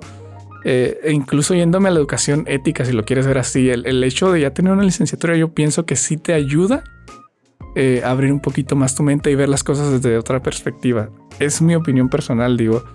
Y me he dado cuenta porque pues casi todos mis compañeros de la secundaria que sí sacaron una carrera tienen un tipo de vida muy diferente a los que no. Digo, tengo a muchos en Facebook y dices, ok, digo, a unos les va bien en la carrera, a otros no les va bien. Unos terminaron la carrera y se dedicaron, eh, pusieron una mini empresa, pero ves sus estilos de vida, al menos en Facebook, y lo ves diferente. Entonces al final el estudiar eh, la educación superior sí te da cierto, eh, te abre un poquito más la mente. Sí, te abre el panorama. te abre el panorama. Sí, y digo, estoy totalmente de acuerdo con la gente que quiere emprender. Incluso yo ahorita ando viendo, digo, bueno, este, una segunda entrada de dinero, seguir un poquito mi pasión. No voy a ser piloto, al No. menos en el corto tiempo. No poner todos tus huevos en una sola canasta. Exacto, pero puede ser empezar a invertir. O sea, empezar a ver, ah, ok, cómo funciona la bolsa. Incluso ya por ahí tengo un libro, ya estoy empezando a ver videos. O sea, si me preguntas ahorita si dejara la ingeniería industrial a qué me dedicara, yo pienso que sería algo de finanzas eh, inversionista, algo así. Es, es, algo, la verdad, es algo muy fácil. Si eres flojo, te conviene, pero es la verdad. De hecho, pues ni tanto, porque es que a lo mejor dices tú si, si eres flojo, pero yo creo que cuando algo te apasiona ah, y le agarras el rollo, sí dices tú como vato, ni siquiera me esfuerzo. Sí, de hecho, digo, pues tú eres el ejemplo de eso, ¿no? Recuerdo que hace un año más o menos me platicaste que te gustaba todo este rollo y te dedicaste a esto y, la verdad sí me da mucho gusto verte haciendo esta parte. Entonces, te digo, sí, cuando algo te apasiona y a mí sí me llama mucho la atención cómo funciona. Y más ahorita que está de moda Bitcoin y todo eso. Y estoy ahí como que tratando de empezar este, por ese lado, ¿no? Espero en unos años me vaya muy bien. Sí, y las finanzas, pues si le sabes, Hubo un tiempo en el que yo también así que, así como de que no, que quiero algo más, quiero, quiero meterle otra cosa, me metí a estas aplicaciones de binarios o no sé qué, que descargas y que le vas poniendo ahí. Sí. Y nomás era como que... y si te emociona, ¿no? Si te emocionas porque de repente ganas, pierdes y, y de repente fue como que ah, ya, ¿no? pero no me, no me terminó de atrapar, pero cuando supe de, de que tú lo hacías y todo eso, y aparte que me contaste de tu hermano, dije, bueno, ¿y este vato qué anda haciendo aquí? ¿En la industria? No, no, no. Sí, tienes, sí, sí lleva su tiempo, digo. Mi hermano lleva 15 años haciendo eso. Entonces él empezó muy joven, aparte es muy dedicado. Y yo, pues, la verdad, no tengo tanto tiempo. Sería fines de semana y cosas así. Sí tiene su chiste. Eh, y pues sí, es estudiar. La verdad, sí tienes que estudiar. Y es algo que sí quiero hacer. Pues ahorita, como me veo en un par de años invirtiendo y probablemente es eh, salirme a la maquila, como te comenté, dar clases. Este, sí me gustaría esa parte. Eh, y pues sí, eh, tratar de, llevar el conocimiento que no te enseñan a veces en la escuela. Y, las finanzas, ahorita que lo mencionas, es un tema muy importante porque yo llevé matemáticas financieras, recuerdo ingeniería económica también. Y no le ponemos atención al profe porque decíamos, eso somos ingenieros, no economistas. Y, o sea, te sirve hasta para llevar una, el interés compuesto de cómo funciona la tarjeta de crédito, ¿no? hasta que ya tienes una tarjeta de crédito hasta el tope y estás pagando muchos intereses, dices, güey, ¿por qué no puse atención a esto? Me pasó, yo sufrí un año completo con eso. No, no, no, o sea, son cosas que a los estudiantes que escuchen esto pongan atención a esas clases. Todas las materias sirven. Todas, o sea, todas. Administración de proyectos nos la pasábamos valiendo y ahorita me dedico a proyectos, o sea, nunca sabes cómo vas a terminar y qué te va a servir, ¿no? A mí me, todo te sirve. A mí me pasó así como dices tú de que lo del dibujo, lo de llegar a hablar inglés, de repente me dijeron así como, no, pues checa el pareto para ver eh, el índice de efectos y todo ese rollo, ¿no? Y ya fue como que, así, así de que esa fue la clase que dije yo como, gráficas, ¿no? O sea, ¿para qué? Yo para qué quiero graficar, o sea, yo voy a llegar a conectar cosas y así, ¿no? no y... se nos olvida que la parte del ingeniero es documentar, analizar, sí, eh, o sea... El método científico, ¿no? El método científico. Y, y hubo mucha... Por eso es una de las preguntas que te mandé, ¿no?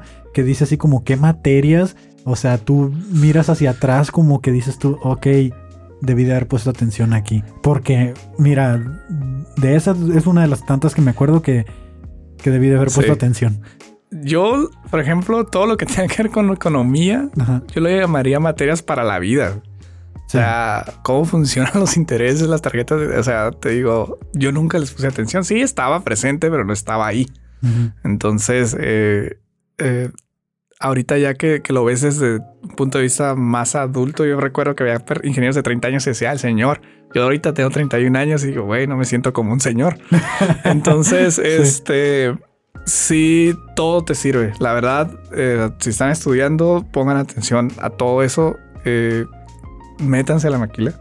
O bueno, a su área de especialidad, lo que esté estudiando, administración, final, lo que sea. Eh, y pues sí, mucha humildad. Eso, eso se lo recomiendo a todos al momento de hablar con diferentes personalidades. Hoy precisamente me tocó por ahí una situación en la que pues, hay gente a veces muy terca y tienes que tener como la paciencia y de ponerse en sus zapatos. O sea, la humildad también implica eso, ponerte en tus zapatos y decir, bueno, esta persona, ¿cuál es su background? ¿De dónde viene? Lleva 15 años aquí, se siente frustrado, está muy molesto. ¿Cómo vas a hacer el approach para que haga lo que tiene que hacer en tiempo y forma y sin, sin sentirse ofendido, presionado algo. Es, algo que empiezas a dominar y la verdad yo lo hice ya a golpes, ¿no? Literal. Te voy a contar un poquito de cómo llegué a donde estoy. Creo que por ahí va tu pregunta. Este, eh, empiezo como ingeniero de procesos en esta maquila pequeña que te comenté. Me estuve como un año, tres meses. Eh, la empresa en la que yo pasaba por ahí cuando estaba en la secundaria y tenía muy bonitos jardines, yo siempre estoy aplicando. Entonces me, me agarraron. Eh, entro como ingeniero de manufactura y procesos. Eh, es un producto muy noble. Eh, me refiero, es el mismo producto siempre. Ah, no sé, un millón de piezas al mes de lo mismo. Y con un defecto que salga, pues la producción le pegas, ¿no? Pero me di cuenta que llevaba dos años y medio y eran los mismos defectos. Y los mismos defectos llevan 10, 15 años.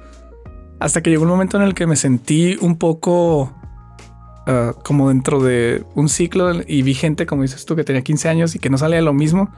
Y creo que es tiempo de crecer. Si me quedo aquí, o sea, sí estoy muy cómodo. La verdad, mi trabajo es muy sencillo. Me pagan relativamente bien. Pero dije, no, o sea, me voy a quedar aquí encasillado. Y empecé a buscar tranquilamente, o sea, sin desesperación, muy, muy tranquilo. Y ahí es donde brinco ya a ingeniero de nuevos, en, en a desarrollo de nuevos productos. O sea, yo estaba en manufactura y procesos, eh, instalar máquinas y todo eso. Y ya entro como MPD y fue, o sea, todo lo que no trabajé en la empresa anterior me hicieron pagarlo acá al doble, te lo juro. O sea, era salir súper tarde, era, y ya era yo responsable de un producto. Recuerdo a mi ex jefa, que le mando un saludo. Si algún día escucha esto. Se lo mandas, se lo mandas. A Tere, este, ella me dijo, tú eres el responsable de esto y eres la cara con el cliente. Si esto falla, es tu responsabilidad. Y así de, o sea, nunca me habían dicho eso, ¿no? Sí, cuando te hacen responsable. Sí. No, o sea, fue, y yo así de, ay, güey. Entonces ahí ya empezábamos a literal, eh, es una empresa de lámparas.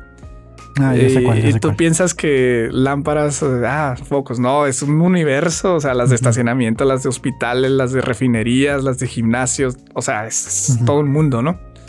Entonces eh, ahí, la verdad, fue un inicio muy difícil porque no conocía mucho el management como tal. Pues yo hacía proyectos, pero no. Y fue empezarme a relacionar con mucha gente de todas las edades, con gerentes, ya entrar a juntas y presentarle a gerentes.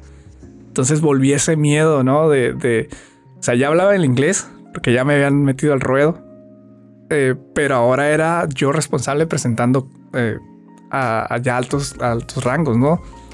Y dando resultados. Dando... resultados, sobre todo los tiempos. Digo, el management, el tiempo, lo que menos quieres que pase es el tiempo, ¿no? A veces les digo a mis compañeros, muchos me dicen, ah, yo quiero que sea viernes. Y yo, no, yo no quiero que sea viernes porque entre más tiempo pasa, menos, o sea, más se me acerca la fecha, ¿no? Como, como gerente de proyecto.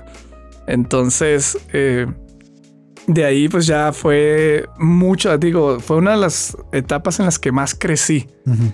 Eh, como, como profesionista en proyectos, digo, me expandió mucho el hecho de que me empezaran a mandar a Estados Unidos, mm, eh, literal ya solo, o sea, ya había viajado aquí todo lo que es California, pero no había viajado ya a lugares más lejos, fui a Tennessee, a Carolina del Sur, eh, Chicago, por ahí anduve en varias ciudades, pero la primera vez que me mandaron solo, pues sí, o sea, con mucha emoción, pero también con cierto miedito, ¿no?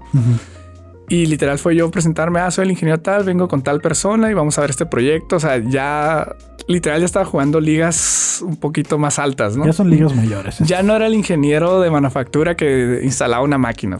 Porque ya ni siquiera los gerentes van a eso, o sea, ah, y nomás, a no ser que se quieran pasear. Sí. Y nomás van a estar viendo de lejitos. Sí. Sí, entonces la verdad en esa empresa me sentía muy a gusto. Y ahí pues me llega una oferta, ¿no? Un amigo por ahí que se cambió de empresa me dice, oye, vente para acá, están pagan más, bla, bla, bla.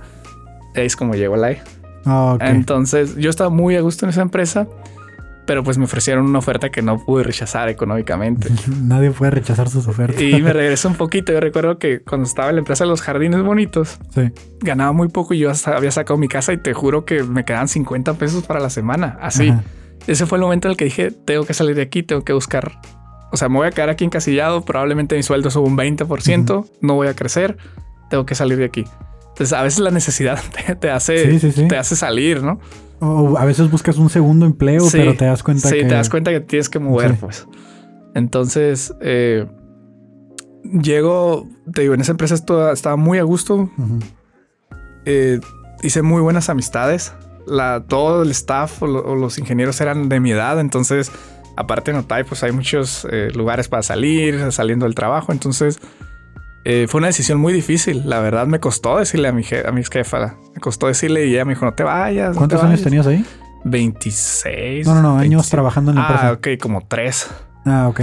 Entonces, eh, yo le dije, ¿sabes qué? Pues tengo una oferta. Y sí me intentó contraofertar, pero pues la verdad sí era, la diferencia era, era, era muy buena, ¿no?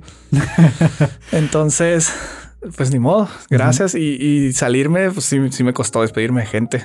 O sea, ahí eh, ya llego a la empresa ahí donde nos conocimos. Este, y todo empezó muy bien. La verdad, muy buena empresa. No, puedo decir cosas malas de la empresa. Tal vez el liderazgo ahí tiene mucho área de oportunidad. Área de oportunidad, vamos a dejarlo sí, así. Sí, ya sabes que en la maquila todo se maneja así, área de oportunidad y bla, Este. Landas, área de oportunidad. Sí, sí, sí.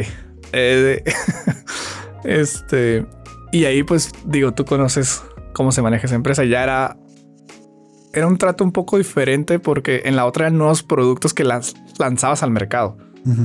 Y literal era meterte con diseñadores y decir, a ver, ¿esta cómo funciona? Así, así. Recuerdo que abríamos lámparas de la competencia para ver qué traían y hacer un tipo RD. Y el diseñador me pedía prototipos, yo se los enviaba. O sea, era muy dinámico y por eso me gustaba mucho. Acá, pues, un poco más de transferir. Entonces, tienes contacto diario con, con, de hecho mis juntas eran más en inglés que en español, ¿no? Y ya la verdad pues ya lo dominaba. No puedo decir que hablo perfecto inglés, pero pues ya Para ese miedo, ese miedo, o sea, ya cuando lo ves en retrospectiva, ese miedo, las manos que te temblaban abajo de la mesa, ya, o sea, ya quedó atrás. E incluso recuerdo que tuve una junta con un proveedor y eran, eran de Guadalajara. Y yo iba a empezar mi speech en inglés porque ya lo tenía tan ensayado y todas mis juntas eran en inglés que dije, ay, güey, ¿cómo se dice en español? O sea, literal. Iba, muchos van a decir, ah, qué vamos, pero es, es la verdad. O sea, sí, te programas. Te programas. Entonces ya agarrar juntas en español a veces se me hace un poco raro, ¿no? Sí. Entonces es donde metes mucho spanglish en la industria y, y, este, y también en la vida diaria, pero no es, no es porque seas sangrón o lo que sea, simplemente es, el, es el contexto donde te mueves y todo se maneja en inglés. Entonces ya de ahí eh, tuve momentos muy buenos al principio, luego momentos muy oscuros. Creo que todos los que hemos estado ahí les sé de lo que hablo.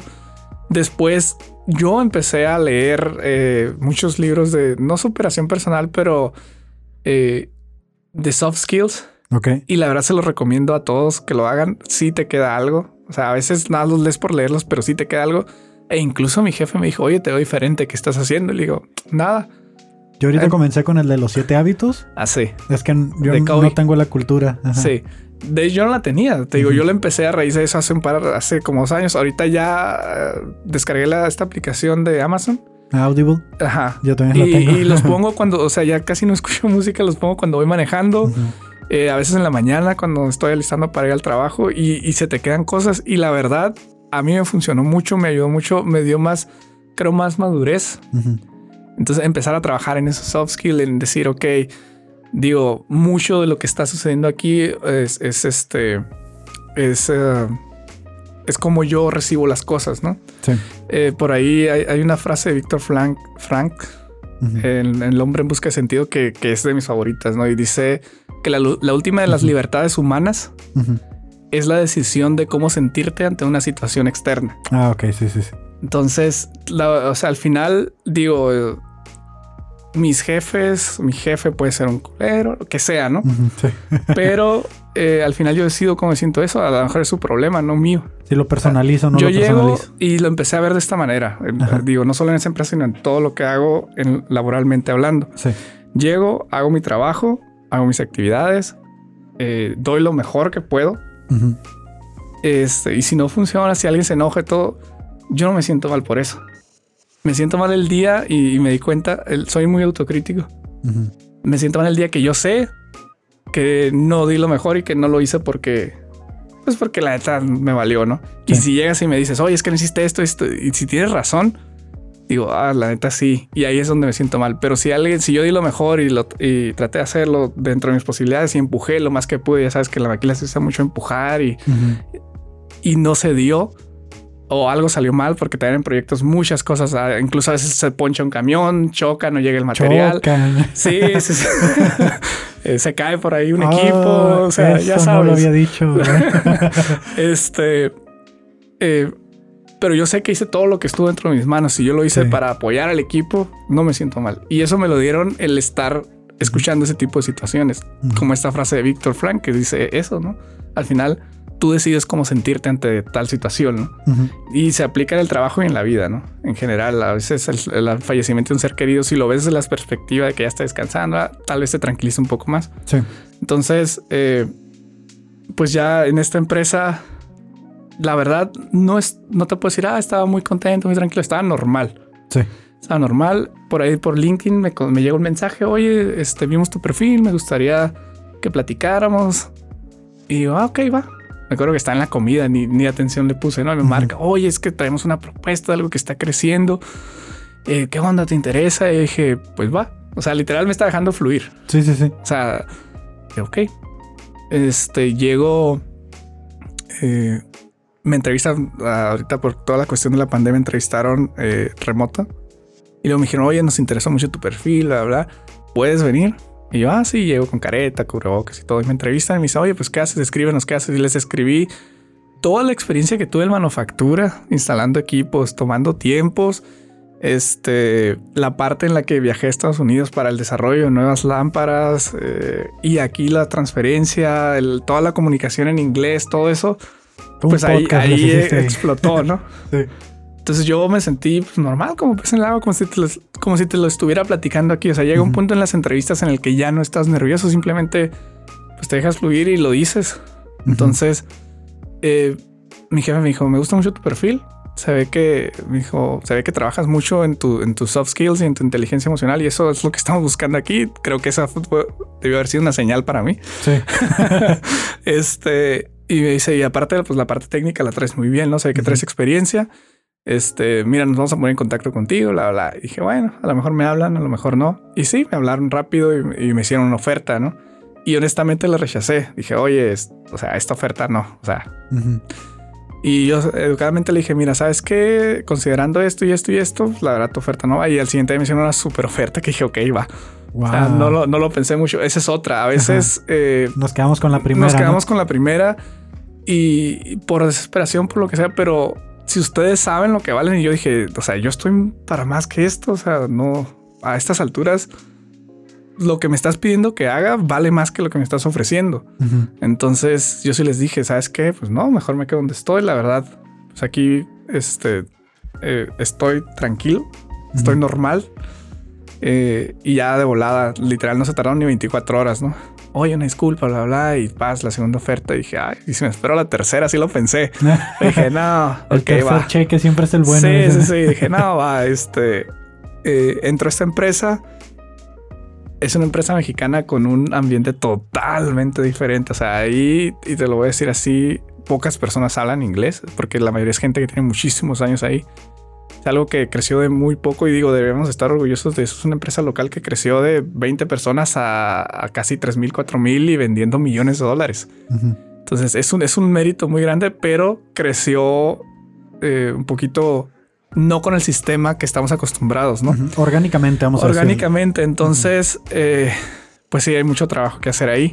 Y te das cuenta de los métodos de trabajo. A veces los gringos trabajan, los criticamos mucho por porque son a veces que trabajan ocho horas y todo, pero ellos me doy cuenta que ellos dedican ocho horas completas al trabajo. Y cuando entro acá veo que son 12 horas, pero pues la mitad, digamos que son como seis y así, ¿no? Entonces Ujú. también ese choque de culturas y, y el empezar a, a, pues literal, ya todas mis juntas son en español, tengo una a la semana con el cliente. Entonces ahí ya me dicen, tú eres responsable de esta cuenta, es la cuenta que más vende. Este, alguien me dijo, es la que paga la nómina de todos, así es que trátalos bien. y yo, ok. Este, y sí, sí, o sea, es un mundo, cada cambio de empresa, eh, al menos los primeros tres, cuatro meses es aprender. Sí. Aprender el producto, es, esa es otra donde entra la humildad y alguien me lo dijo de esta empresa. Llego y le digo, oye, este, llego con alguien, es un supervisor de piso, ¿no? Le digo, mira, soy tal persona, este, vengo a aprender el producto que, que manejas, los colores, tal, las medidas, todo. Ya me explicó, sacó una hoja, hizo un diagrama y eso me ha funcionado en todas. ¿eh? También en, en la E lo hice, bajé a piso y empecé a corretear el producto. En la otra también lo hice. Este, y, y ya platicando con, con esta persona me dice, eh, tenían por ahí una bronca que no pueden enviar. Entonces le digo, oye, pero esto es bien fácil, ¿por qué no lo envían? Y dice, es que pocas personas bajan de ahí arriba y se meten y preguntan y nos piden opiniones. Entonces dije, ¿sabes? Ahí es también, a veces los inges ya no, ya, Ya. no preguntamos a la gente que toca y manipula el producto. Y ese es otro consejo para los ingenieros eh, nuevos sobre todo. Involúcrense con su producto, bajen al piso, conózcanlo. Incluso si llegan a ser gerentes, es súper importante que, que sepan lo que se está moviendo en piso. ¿no? Ah, Yo lo aprendí, te digo así. Ujú. Y hasta ahorita creo que me ha ido bien. Ya me tocaron un par de regañadas, como toda maquila. Sí. Pero creo que, creo que voy bien. No sé. Digo, ya el tiempo dirá si me, si me renuevan el contrato en, en un par de semanas o no. O si te vas a, a Oh. las finanzas ya o, o si me dedico a invertir en la bolsa, ¿no? Ajá. Este, pero sí. Pues qué bueno que tienes esta apertura a, a nuevas oportunidades, eh, que has sabido llevar tu carrera, que la has sabido desarrollar, que tengas en la mira una maestría por si se ofrece eh, una gerencia más alta. Eh, dentro de todo esto, lo que te ha llevado, hice un chorro de notas, pero quiero preguntarte si logras identificar cuáles han sido las etapas, o sea, cómo, en qué etapas dividirías desde, ya dijiste, desde el ser piloto hasta acá arriba, y de esas etapas, ¿cuál crees que es la mejor etapa de tu vida? Mira, yo te voy a decir que la mejor etapa de mi vida es ahorita, el presente. Ajá.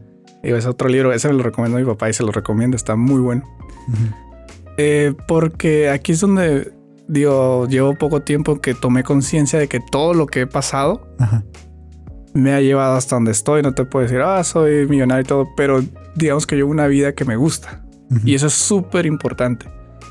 Siempre he sido muy ambicioso y quiero más y quiero más, pero ahorita estoy tranquilo. O sea, llevo a mi casa, está ahí mi casa, está mi novia, está mi carro, puedo salir, o sea, puedo vivir una vida cómoda, por decirlo así. Sí. Y todos esos esfuerzos y todos esos regaños y todas esas horas extras me han llevado hasta aquí, ¿no? Del hard work, si lo queremos ver así. Entonces, para mí la mejor etapa es el presente y creo que para todas las personas. O sea, si eres un estudiante que está terminando la prepa, disfruta tu etapa. Es la mejor. No sabes si vas a tener una futura y las pasadas ya se fueron. Aprendiste de ellas. Pero si eres alguien que está buscando trabajo, disfrútalo. A veces esos nervios, eh, esa, el prepárate para la entrevista, todo eso te va a servir en algún momento. Steve Jobs decía que no puedes conectar los puntos mirando hacia adelante, pero sí los puedes conectar mirando hacia atrás. Es uno de esos discursos que me gustó mucho, lo dio en Stanford. Y sí, precisamente yo ahorita conecto todos esos puntos y cómo llegué hasta ahorita, ¿no? Entonces, mi mejor etapa es hoy, es el presente. De mis mejores etapas, te puedo decir, una transición muy fuerte fue el salirme de ese pequeño pueblo y llegar a una ciudad como Tijuana, ¿no? Y creo que ahí fue donde dije, me tengo que, tengo que abrir mi mente con mis miedos. Eh, fue donde empecé a enfrentar miedos, porque en el pueblo era, estaba muy cómodo, ¿no? Yo conocía a todo el mundo, eh, literal, vacas, perros, todo, era, era muy, muy curada. Salir de la zona de confort. Salir de la zona de confort. Ujú. a empezar a agarrar los taxis. Me acuerdo que todavía las guayinas. este, Uy, sí, empezar eh, mi mamá me dijo: primera, segunda, tercera, revolución, constitución, niños héroes. Aquí agarras el taxi, aquí está la escuela. Suerte. Así. Creo que le voy a agradecer que me dio esa fortaleza también. El, el decir, mi hijo, Te soltó dale, el mundo. Dale. Entonces, eh, la prepa fue una muy buena etapa también. Hice, te digo, de mis mejores amigos, todavía los conservo de la prepa. Este, disfruté muchas cosas. Eh, ahí ya pues empecé a conocer ahora sí más la ciudad, empecé a salir un poquito más lejos. Y a la universidad pues ya tu madurez es mucho mayor, ¿no? En la, en la prepa estás indeciso y todo, y ya en la universidad, y sobre todo a partir de la mitad de la carrera hacia adelante, ya empiezas a decir, o sea, ya voy a ser un adulto. Al principio yo me acuerdo, si puedes ver mi promedio, era 80, 81, 82, y luego ya después de sexto se va hasta arriba de los 90, ¿no? Ya no alcancé titularme por promedio, pero en la universidad también conocí muy buenos amigos que todavía conservo. Me divertí mucho, a veces creo que además. De más. Este, pero ahora que lo veo hacia futuro, digo, perdón, al pasado, yo creo que, que todas han sido muy buenas etapas. Es muy difícil elegir una, eh, pero ahorita yo me quedo con el presente. Porque todo lo que he hecho en el pasado me ha llevado hasta donde estoy, ¿no? Bien o mal, también cometí muchos errores. Ahorita no sé, pudiera ser ya ese piloto o ese gerente. Este, pero no, no me arrepiento. O sea, no, no, no reprocho ninguna etapa. No te puedo decir tuve etapas muy malas. No. Este, y yo creo que ya en el trabajo, el también expandirme Eh, en esos momentos en el que digo, ok, tengo que salir de aquí, zona de confort, tengo que buscar la expansión. Sí. Este son los momentos claves que te llevan a donde estás, ¿no? Entonces, yo diría que esos momentos, no sé si de iluminación o lo que sea, los puedo decir que son las etapas más importantes, porque yo todavía pudiera seguir en esa empresa de los jardines bonitos, ganando muy poco dinero y llevando una vida estresante, porque si era, era bien eh, difícil ver que me quedaban literal 50, pesos, 20 pesos. Y decía, güey, o sea, yo estudié una carrera, ¿cómo puedo estar en esto? A mí me prometieron algo, ¿no? Sí, y, pero yo, ¿dónde está mi traje, güey? O sea, ¿dónde está mi, mi oficina? Este, ahorita tengo oficina, entonces no traigo traje, pero, pero este, sí, es bien difícil elegirlas. Disfruten todas sus etapas. Digo, vean lo bueno dentro de lo malo. Eso también es bien importante. A veces solo vemos lo malo, pero a veces lo malo es necesario porque te enseña muchas cosas. Muchas. Todos esos regaños, todo eso de temblar las manos abajo de una mesa para hablar inglés, hizo que eh, los viajes a Estados Unidos fueran mucho más sencillos porque ya no me daba miedo hablarlo. Sí. Entonces, eh, todos esos regaños, recuerdo, porque un producto, una fecha no se había cumplido, ahora hace que yo ya sepa que tengo que pedir esa fecha y, me tengo que adelantar a que no suceda lo que, lo, que, ya, me pasó. Entonces, eh, no, todo, todo eso, ahorita yo creo que en general, mm, todas. Entonces, no sé, no puedo, no puedo darles un orden. Sí. Pero yo me quedo con el presente y creo que todos deberíamos de vivir en el presente. Creo que esa es la clave de todo este programa y que realmente nos demos cuenta que conforme va avanzando, eh, aunque hayamos tenido muy buenas etapas, siempre la de adelante, la del presente, es la mejor. Sí. Entonces, eh, eres el quinto invitado, porque el primer episodio es mío, no cuento como invitado. y eh, en el siguiente episodio viene una introspección a lo que hemos aprendido de estos cinco invitados, comentados solo por mí. Entonces por ahí habrá algunos comentarios extras. Ok. muchas gracias, Aldo. ¿Algún mensaje final ya, porque no sé si la cámara está grabando, a lo mejor ya estamos en negro en esta parte. Ok. Eh, para la gente que nos está viendo, quieres que te sigan, ¿no? Te pueden encontrar, contrátanme por LinkedIn. no, este... No, realmente no soy alguien que... De hecho, creo que mi Instagram ni fotos tengo. Ok. Eh, pero en Facebook pues estoy como Aldo Rodríguez. Digo, ya todos me conocen. Eh, y pues cualquier duda, digo, te pueden contactar a ti si tienen, sobre todo sobre su currículum y esa parte. Y pues ya me dices si yo, yo les puedo contestar. Ahí te los canalizo, ¿no? Sí. Una consultoría vas a abrir ahí. No, es, es, pura experiencia, te digo, no, no, nunca he estudiado nada de eso. ha sido la mayoría intuición y, y ese, ese este espíritu de, siempre buscar, indagar, siempre he sido muy curioso. Eh, veo muchos videos en YouTube de las 10 cosas que no sabía sobre. Y yo no caigo en esos porque para mí es un clickbait.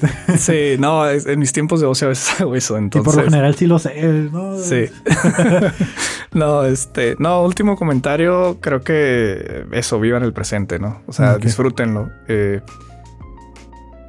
este libro El presente también dice la parte de, ok, sí vive el presente, aprende del pasado los tres son importantes. El pasado es para aprender de él, el presente es para vivirlo y disfrutarlo y el futuro es nada más para planear, tampoco te obsesiones. O sea, planéalo. Correcto. Pero no estés estresado por lo que vaya a pasar. Nada más si ten más o menos un plan, decir, ah, ok, puedo estudiar esta ingeniería, puedo estudiar la otra, más o menos. O sea, pero sí, la verdad, eh, sí, creo que eso es todo.